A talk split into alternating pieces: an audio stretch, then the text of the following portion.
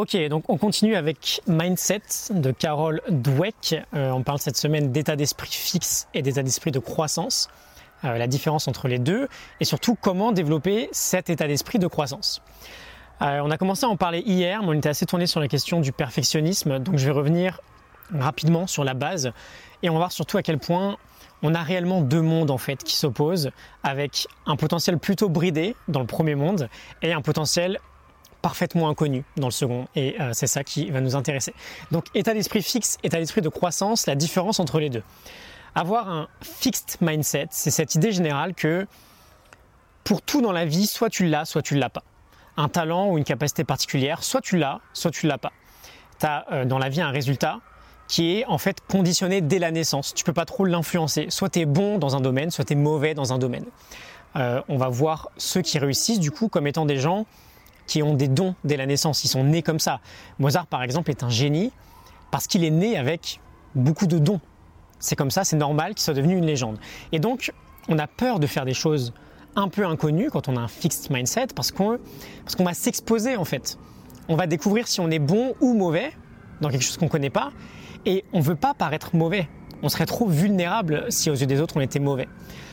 À l'inverse, avoir un growth mindset, un growth mindset, un état d'esprit de croissance, c'est l'idée que peu importe avec quelle capacité euh, on est dès la naissance, on peut, avec de l'effort, devenir meilleur, on peut progresser.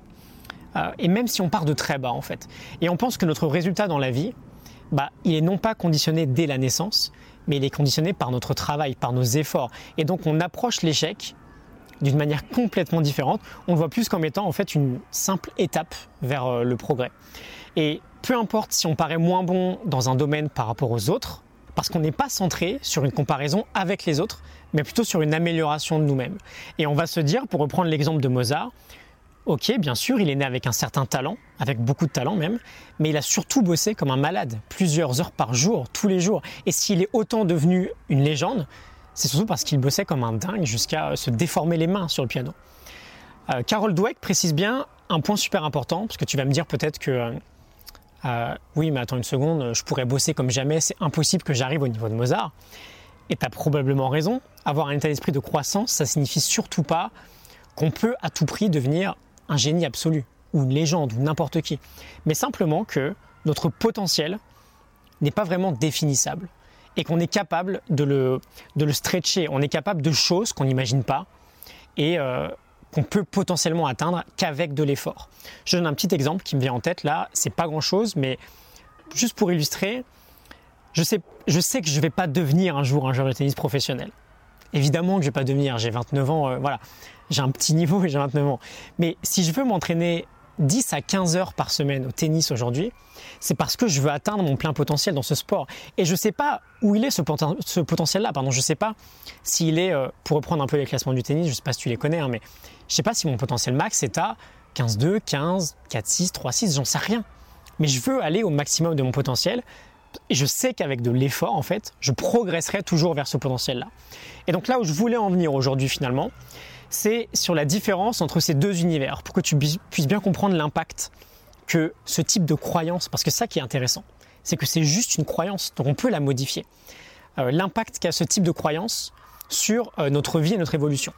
Parce que, en fait, tu peux différencier la population selon, euh, bah, tu sais, je sais pas, les genres, les continents, les origines, mais tu as littéralement deux mondes qui vont s'opposer entre ces deux états d'esprit-là. Et donc, quand tu arrives à développer un nouveau mindset, un nouvel état d'esprit, tu découvres un autre monde. Dans l'ancien monde, état d'esprit fixe, le fixed mindset, le succès, c'est cette idée euh, de prouver aux autres que tu réussis, euh, que tu es intelligent, que tu as beaucoup de talent. Tu cherches une validation des autres, en fait. Dans le nouveau monde, celui où les qualités sont influençables, bah, le succès, c'est plutôt l'idée de te développer toi en tant que personne, pour apprendre des choses nouvelles. Dans l'ancien monde, l'échec, c'est essuyer un revers, avoir une mauvaise note, perdre euh, un match, se faire virer. Euh, l'échec signifie en fait qu'on a raté et qu'on n'est pas assez talentueux. Dans le nouveau monde, l'échec, c'est simplement ne plus évoluer et renoncer à progresser vers un potentiel supérieur. Dans l'ancien monde, l'effort, c'est pas si important que ça parce que c'est un peu comme l'échec. Devoir travailler pour atteindre un résultat, ça signifie intrinsèquement qu'on n'a pas assez de talent. Tu l'as ou tu l'as pas. Donc si tu dois bosser, c'est que tu l'as pas. Dans le nouveau monde, c'est l'effort euh, qui est précisément ce qui va te rendre talentueux. Voilà, donc bienvenue en fait, j'imagine, dans le nouveau monde, du coup, celui du, du growth mindset, pardon. Ah, il a l'air bien plus sympa. Euh, le message que je veux faire passer, et Carol Dweck est très clair là-dessus, c'est qu'on a un choix.